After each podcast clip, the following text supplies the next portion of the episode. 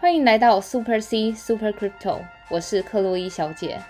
本频道会分享币圈投资知识、国外币圈资讯，所以不论币圈的新手老手，都能和克洛伊小姐一起进入币圈的世界。Let's go！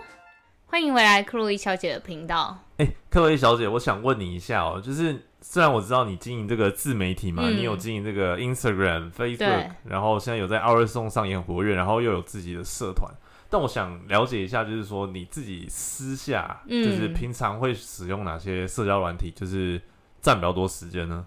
我如果没有经营自媒体的话，我大概都只会用就是 Instagram，就看别人的动，看朋友的动态，然后而且我也是不会发的那个人，哦，，对，就是一直在潜水吧。然后 Facebook 是完全不会点开的，是因为不是越来越多人说，就是那个 Facebook 都是老人在用嘛？对，但其实 Facebook 也是蛮好用的一个平台啊。但是话说，就是现在的一些年轻，我、是指那种嗯。高中生、国中生哦、因为大家都知道现在这个抖音对就是越来越活跃嘛，对不对？嗯。但其实有些高中生，或者像我表弟好了，嗯。我的一个小小表弟，他是国中生，要准备升高中，然后他们既然是用那个 Messenger，就是 Facebook 的 Messenger 在讨论功课、哎，不是都是用 WhatsApp 吗？我不知道哎、小学生哎、哦小学生不用 WhatsApp 是 Line 啊？对，应该是会用 Line 没错，但是很压抑的是，他们竟然用 Messenger，但再怎么样，Messenger 也是这个 Facebook 旗下旗下产品，对啊，对啊。但我们今天这个频道呢，刚好同时有讲到这个 Facebook 跟 TikTok 在这个区块链上的一些结合啦。其实因为就是现在我们也说过，就是从二零二零年底开始，一直到现在，那个虚拟货币或是区块链就一直是风口上的猪。而且我觉得，就是相信在未来的十年内，区块链真的会变成非常一个主流的技术。因为其实现在很多的大银行或是一些其他的公司，虽然他们台面上都没有就是告诉大家他们在做这件事情，可是就是在我币圈的，就是在币圈工作的观察，其实大家很多人都已经在布局这件事情，只是等待一个时机好好的爆发。然后我们今天就会介绍，就是开始 TikTok 啊、Facebook 都有。意愿就是意图要开始迈入这个就是虚拟货币以及区块链这个世界了。是的，相信这个加密货币、虚拟货币的这个未来啊，一定会越来越普及。嗯，那很庆幸，就是在听，就是在听的各位听众朋友们，你们已经走在我们这个世界的前端，所以你今天听到我们频道呢，代表你已经迈向了一大步了。那如果你是第一次收听我们频道的这个听众朋友的话呢，如果你是新手币圈小白的话，建议还是要先回去听我们这个一到十集，因为我们的这个听众朋友呢，也是这样子一路走过来，然后就是慢慢的，就是培养这个币圈的相关知识。那因为这个币圈的这个水很深，我们频道也讲过蛮多次了。所以，像我们频道在介绍一些专有名词，如果不太懂的话呢，真的除了 Google 搜寻之外，一些相关的这个专有名词，或者是说可以先回去听我们的这个一到十集，或者更前面的集数，去了解一些币圈的基本知识喽。嗯，好的，那我们废话不多说，我们来看一下今天的这个币价。那今天的这个币价啊，就是因为刚好这一阵子啦，真的是一个有点微微震荡向下的一个趋势。对，其实那时候我们频道在前上呃上一集吧，那时候小币在乱喷的时候，我们就已经跟大家提醒说，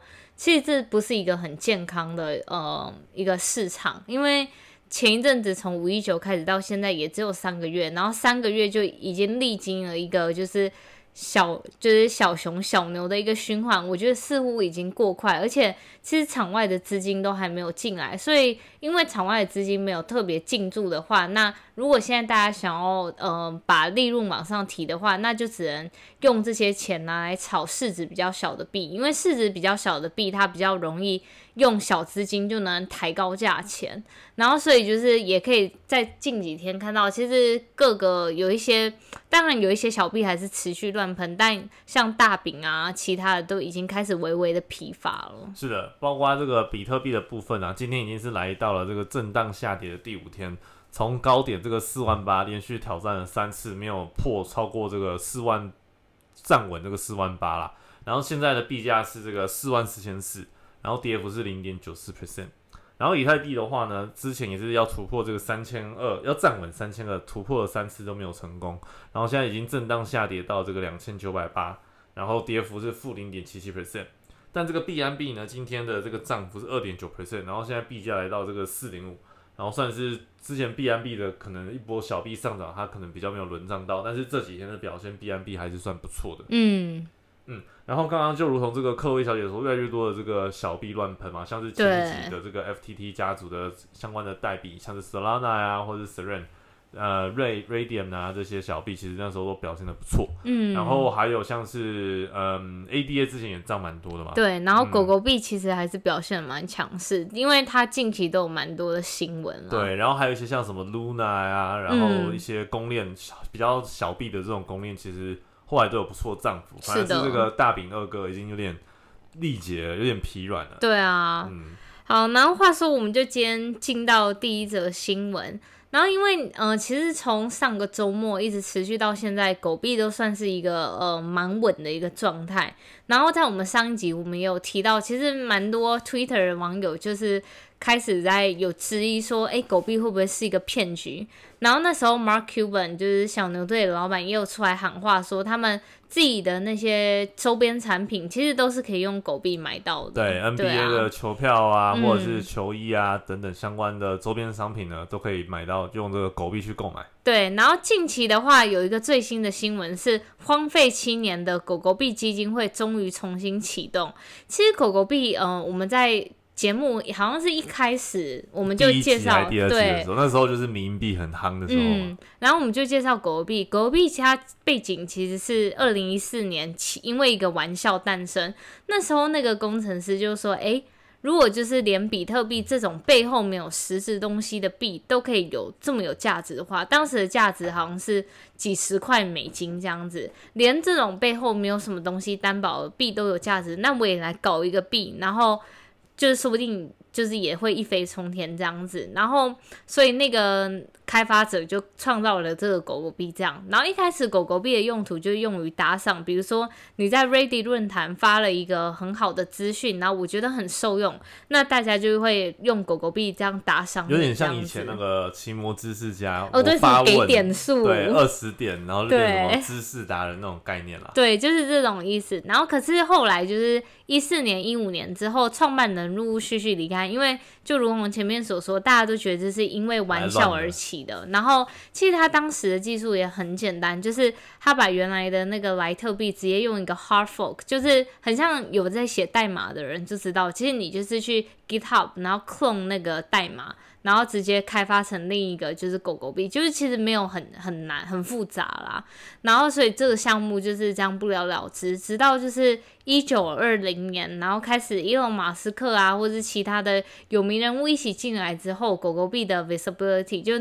能见度慢慢的起来，就是这样。个社群的共识就越来越强。话说这个币能不能涨起来，这个共识就是非常重要。其实对啊，某种程度上，比特币也算是一个共识啊，对不对？可是我觉得它是共识的背后还有一个很深远的意义，是它算是整个区块链的一个始祖。所以我觉得共识是当然其一，另一个是。嗯、很多像是你在币圈的所有的开发者，大家对于比特币都是一个非常崇高的信仰，因为大家是保持着崇拜的心态，因为你能想象，它算是一个整个颠覆人类的一种新，有点像是当时的网络诞生的这种概对念。啊，但是你看你说的这些背后的信仰等等，其实说白了就是共识嘛，是啊对不对？所以其实一个币能不能涨，就大家如果觉得对它是有共识，就会去买它，那买它嗯就能够把这个价格推升嘛。我觉得另一个方面，其实这篇文章我之前也有在那个 Facebook 分享过，就是关于钱的事情。其实现在我们所用的法币也都是基于共识之上。你看、哦，像就是非洲那些国家，为什么它的币会一天之内通货膨胀好几亿倍？那背后的原因就是因为他们觉得他们政府在贪污，然后开始慢慢的一直抛币、抛币、抛币，以至于市场上流出来的币的需求大增。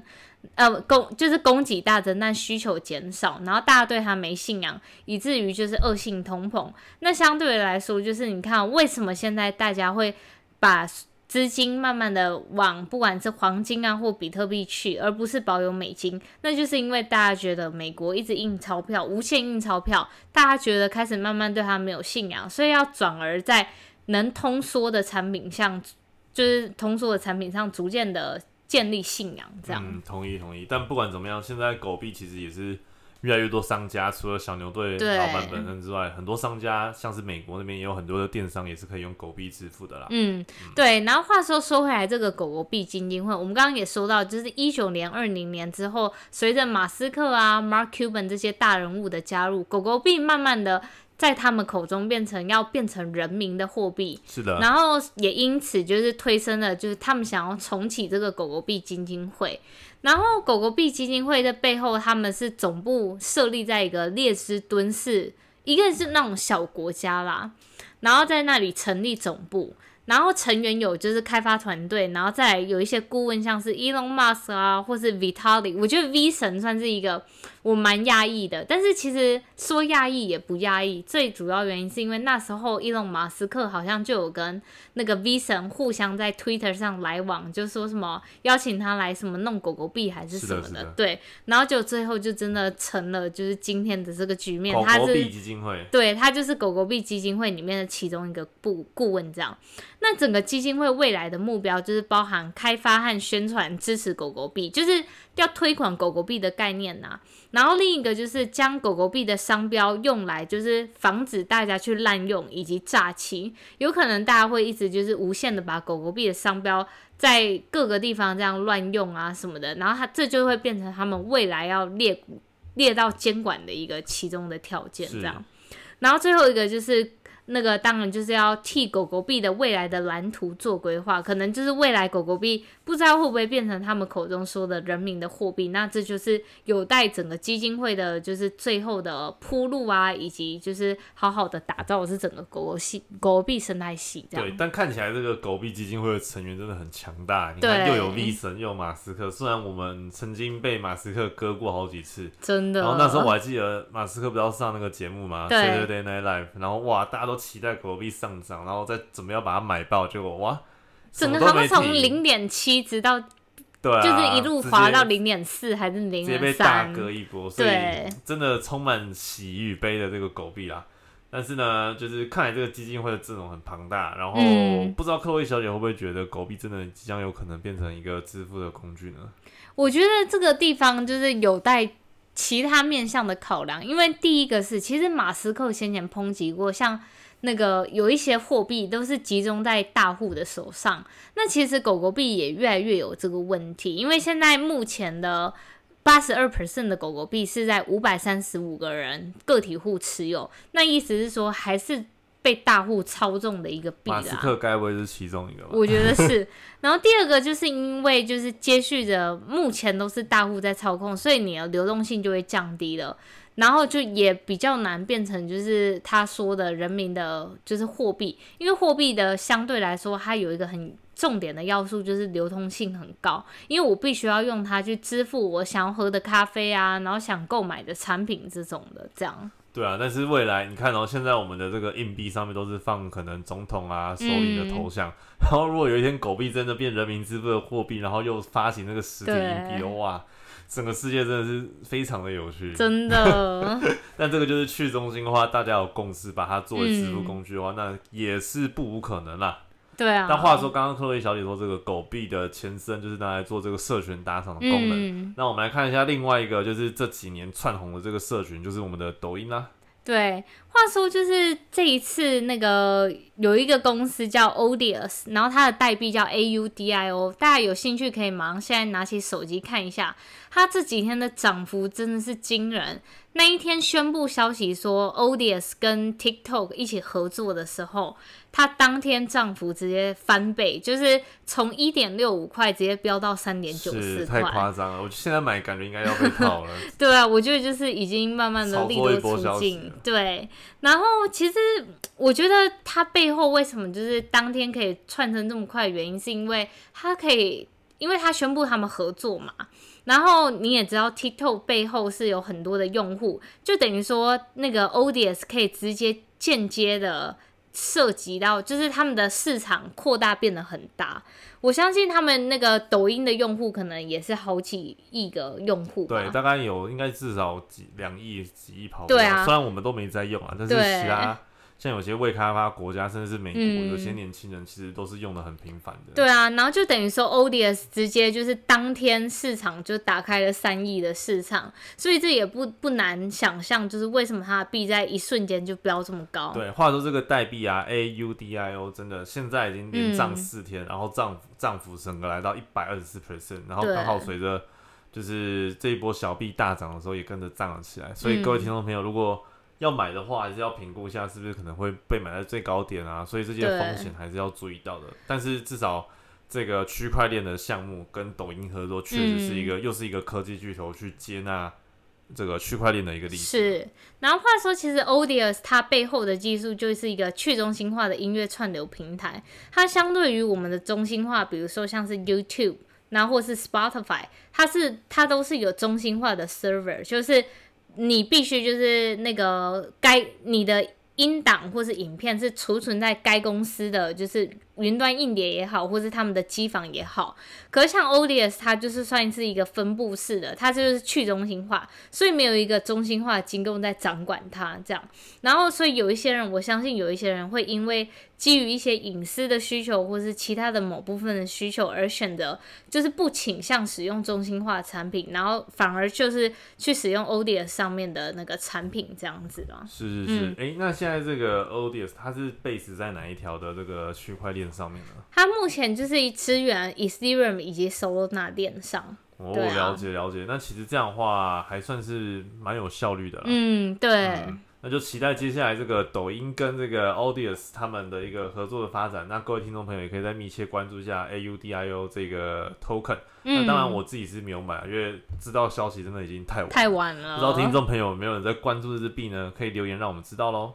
嗯，好，那聊完这个抖音的话呢，接下来就是另外一个科技巨头公司，就是我们的脸书 Facebook 啦。然后我们之前频道其实有介绍，就是在 EP 七十八的时候，有大概介绍 Facebook 之前要涉入这个区块链嘛。那时候不是有一个 Libra 基金会，是的然后，后来改名叫 DM。对，然后底验的话，就是现在 Facebook 正在极力去开发的一个以稳定货币是的，为基础的这个加密货币。对。然后话说这一次的新闻是 Facebook 它旗下要准备推出一个数位钱包，叫 Novi。Novi NOVI Wallet，对，然后这个数位钱包的最主要的核心思想就是，你看，像现在我们想要购买一个产品还是什么的，多数的话，你就是要不是用信用卡，然后要不然就是用那个法币，就是你现在手上拿的货币嘛，直接去购买。是可是这个你看哦，你先退一步想一下，Facebook 它是一个社交巨头，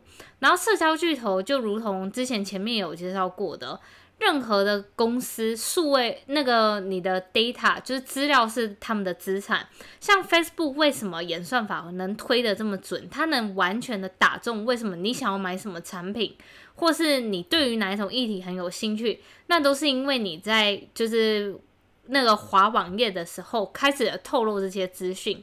然后我们之前也介绍过，就是其实每个公司都想要串接，就是金流的方面，因为金流的行为是将人类行为的结果直接看到了结果，它可以直接用你的结果去推回你这个人心里想什么，然后再从而 upsell 你 product。比如说我心里，我最后的结果是我去那个 Tiffany 买了一条项链。那他可能就看到我去 Tiffany 买项链这个行为，他开始推我一些就是卡地亚的包啊，或者是卡地亚的什么东西也好，或者 Hermes 的包也好，就是他可以直接从你的结果推回你这个人是什么那个形式的人，然后再推回你产品。然后这就是为什么其实 Facebook 在一九年开始，他就是一直想要做他自己。就是内部的一个金流的系统，包含想要开发稳定货币也好，或是想要做钱包也好，但这一次他们的钱包真的已经就是终于有下文了啦，就是即将要推出一个数位钱包。那数位钱包是主打就是，比如说它它有点类似像 PayPal 一样，你一开始入金完之后，那你的钱就是跟你这个人的账号是绑定在一起。那这样我如果在 Facebook 的那个 In App 的那个 Store 里面，就是它上面的一些呃卖衣服的平台也好啊，或者其他的什么平台也好，我看到我喜欢的，我马上就是直接就是连接我的 profile 里面的钱包，直接做付款这种行为，或者是另一个更好的方法就是。像是我，如果我本人在美国，然后想要打钱给我妈在台湾，那这样我就不需要再用什么跨国电汇，这样很麻烦，又要等七天，又要干嘛的，又要付一些手续费。那我就直接在透过 Facebook，然后选择我妈的 profile，然后把钱就这样打过去，就等于说他其实联系的不只是做到社交的网络联系，还串接了人与人之间需要处理的，不管是交易也好，或是购买行为也好。对，这样子的话，其实确实是一个蛮有策略性的方案。对，然后而且想象一下，脸书现在用户有大概全球二十亿嘛。是。如果今天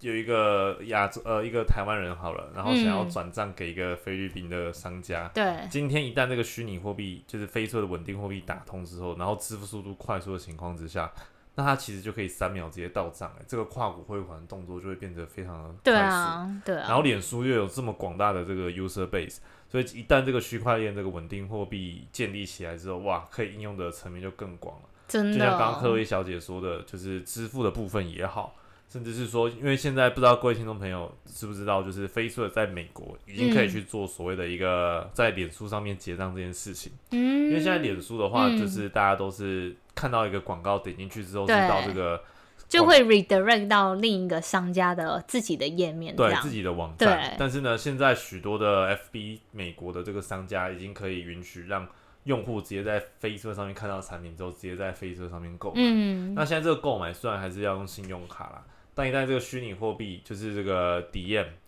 一旦就是开放之后的话，哇，那整个支付的系统就变得更便捷了。对啊，然后更不用说，其实我觉得 Facebook 最后会变成银行。而且之前 Facebook 的 就是创办人马克·祖克伯也说过，就是接下来他们的重心会转往所谓的这个 Metaverse。那 Metaverse 就是元宇宙啦，对，给大家一些 background。就是这个元宇宙就是一个算是今年一个非常也是一个非常夯的一个议题，然后非常多的公司都想要搞这个元宇宙。包括 Facebook，然后腾讯其实也开始要搞这个元宇宙的项目。对。然后还有做这个 NVIDIA，NVIDIA 是做那个显卡还是？显卡就是那个挖矿的显卡什么也好。目前所知，就这三家已经开始积极在布局这个 Metaverse。那说到这 Metaverse，大家都会联想到这个 NFT，因为像我们现在有很多 Metaverse NFT 项目，像是 Decentraland 啊、Sandbox 等等的，这些都是一个未来很难去想象，就是说没想到。我们的生活未来会越来越的变所谓的一个虚拟化，对，所以像现在不是很多 Decentraland 上面的一个元宇宙的环境，嗯，就是 user 可以上去，然后可能看到一些广告也好啊，或者 NFT 也好，然后像未来 Facebook。一直极力说要布局这个元宇宙嘛，它就是带入一些虚拟实境，然后再加上一些各种的，把你现实的生活带进另一个世界的样子。对，有时候可能你未来变成说，你只要躺在家里，但是你其实在虚拟世界跟你的亲人互动。对啊，有可能。这个真的是现未来真的有可能会变成虚拟化的一天啊！是啊，对。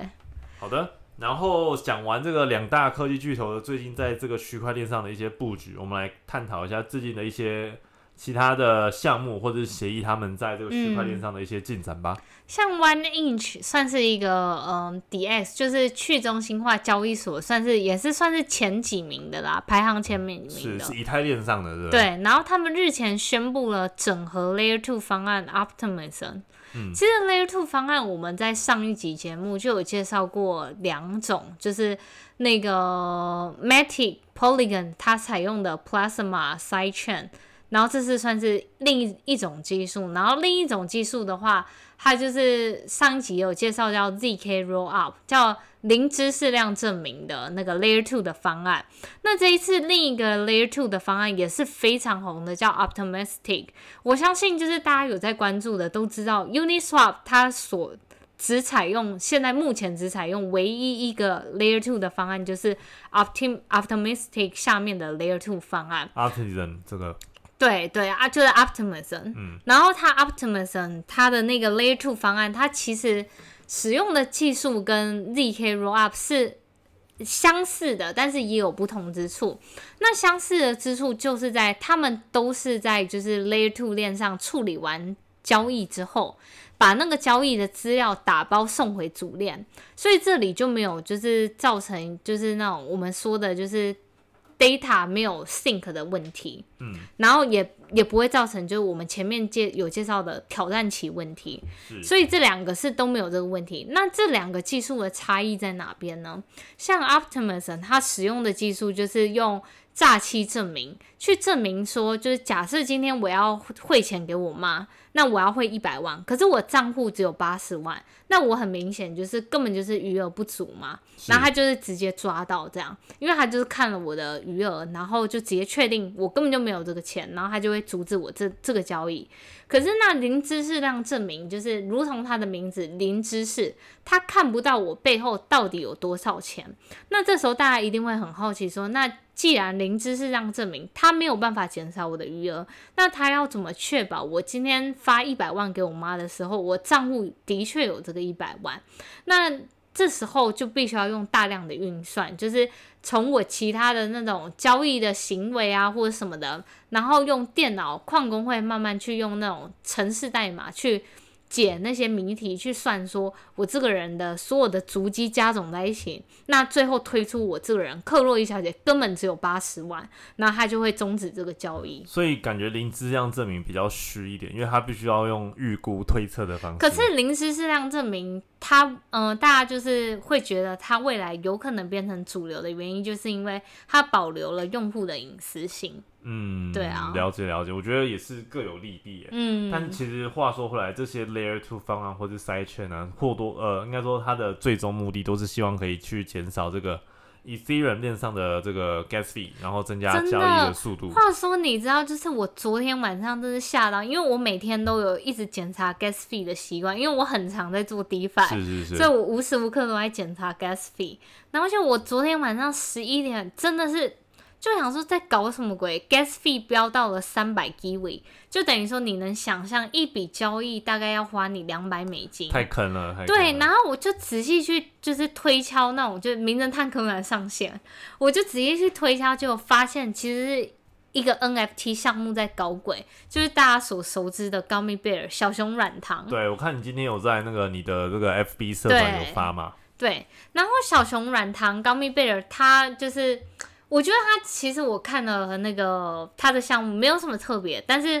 唯一让我觉得会让 gas fee 爆表的原因，就是因为它你去 mint 一只小熊，去产出一只小熊的时候，一般来说每每次就是我们去买 NFT 项目都要有一级市场都会有基本的费用，一般都是至少一百块美金左右最便宜。那有一些项目就可能要几千美金这样。那那个小熊软糖，特别是你那个一级市场，你根本购买根本不用钱，那等于说你只要负担 gas fee，所以大家就是一个贪婪心态，也不是说贪婪心态，大家都想要免钱，对，所以你最后就是你真的实际算一下，你自己，如果你真的是真的很衰那个人，在两百九十 g w 去买到的话，那你相当于变相的你的一级市场购买价格是三百美金左右，就是把 Gas fee 的成本也算进去。对。啊，对啊然啊，后又不知道这个 Gummy Bear 就是小熊软糖的 NFT 最后价钱会炒到哪里，或是有可能最后对哎你亏了这个 Gas fee，结果其实也没有没有办法卖到一个很好的价钱。嗯，